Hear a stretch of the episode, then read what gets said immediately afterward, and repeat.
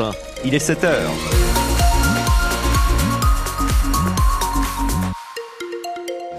Et voici les infos présentées par Frédéric Thiebaud. Bonjour. Bonjour Eric, bonjour à tous et bonne année à nouveau. Bonne année et du vent. Du vent encore, mais moins, moins fort que ces derniers jours, ces dernières heures et, euh, et, ce week-end.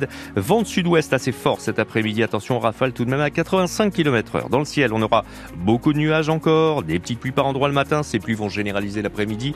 Et en température maximale, Météo France prévoit 12 à 13 degrés.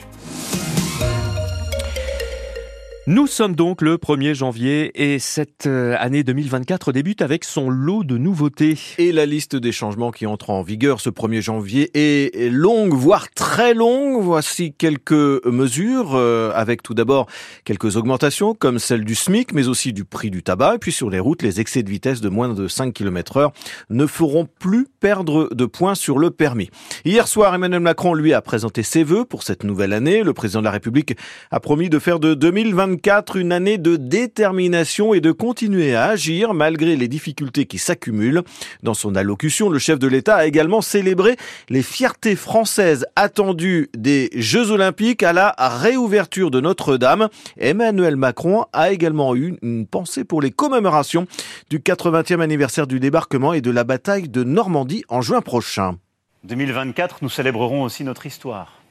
80 ans après 1944, nous serons fiers de notre passé, de nos héros au destin mêlé. Soldats des armées alliées, mais aussi français de naissance ou de préférence, français et étrangers de la résistance, tous en lutte pour que soit libérée une France fidèle à l'esprit des Lumières et à l'esprit de notre révolution. Emmanuel Macron hier soir à 20h lors de ses vœux et dans la Manche, plusieurs événements marquants sont attendus cette année, Benoît Martin. Oui, même si pour certains la date exacte de leur survenue reste encore floue. Mais il est vrai que normalement 2024 sera l'année de l'entrée en service de l'EPR de Flamanville, commencé en 2007.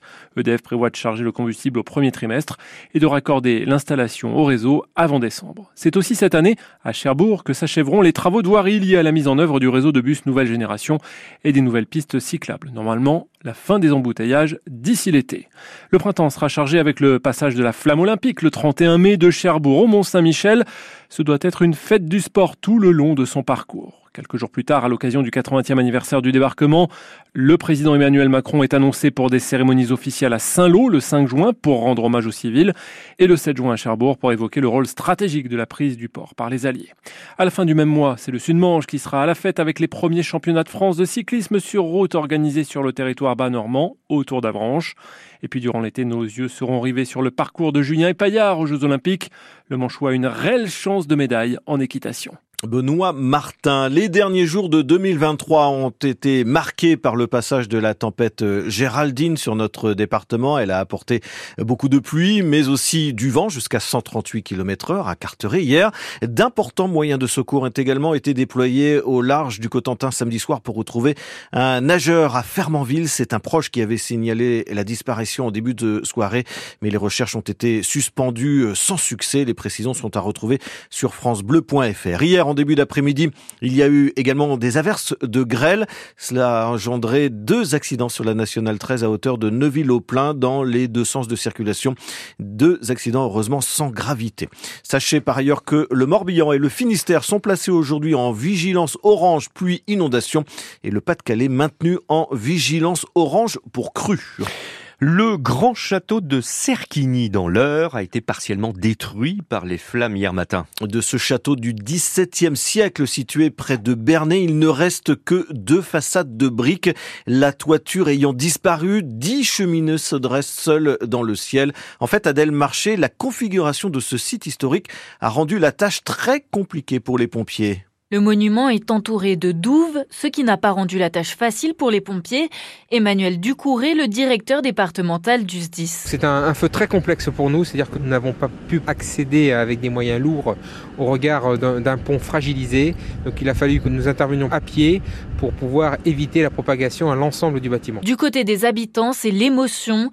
Il y a un an, Caroline a acheté une résidence secondaire à Cerquigny, en partie pour ce château. C'est la première chose qu'on a trouvée très jolie en arrivant dans le village, avec la forêt, la rivière, la Charentonne qui passait autour. Cet incendie la rend triste. Le maire, Frédéric Delamarre, est sur le pont depuis le petit matin, lui aussi est désemparé. C'est un patrimoine de la commune qui part en fumée aujourd'hui et c'est une catastrophe pour nous tous, pour la commune, pour les habitants qui étaient très attachés, mais aussi pour le territoire, puisque ce grand château constituait un élément euh, structurant. Mais impossible d'exploiter ce lieu pourtant abandonné puisqu'il se trouve dans une situation administrative compliquée. Il a été ensuite revendu à quelqu'un qui en a fait euh, un, outil de, de défiscalisation et qui a vendu à 40 propriétaires euh, ce château. L'élu a déjà retrouvé plus de la moitié des propriétaires, mais la tâche n'est pas simple puisque certains sont décédés ou habitent à l'étranger. France Bleu Cotentin, il est 7h05 minutes. C'est traditionnellement la toute première compétition sportive internationale de l'année. Et on parle bien sûr du Dakar. Le 2024 s'élancera une nouvelle fois d'Arabie Saoudite vendredi prochain avec, euh, comme depuis plusieurs années maintenant, les Buggies Optimus du team MD Rally Sport de Villedieu-les-Poils.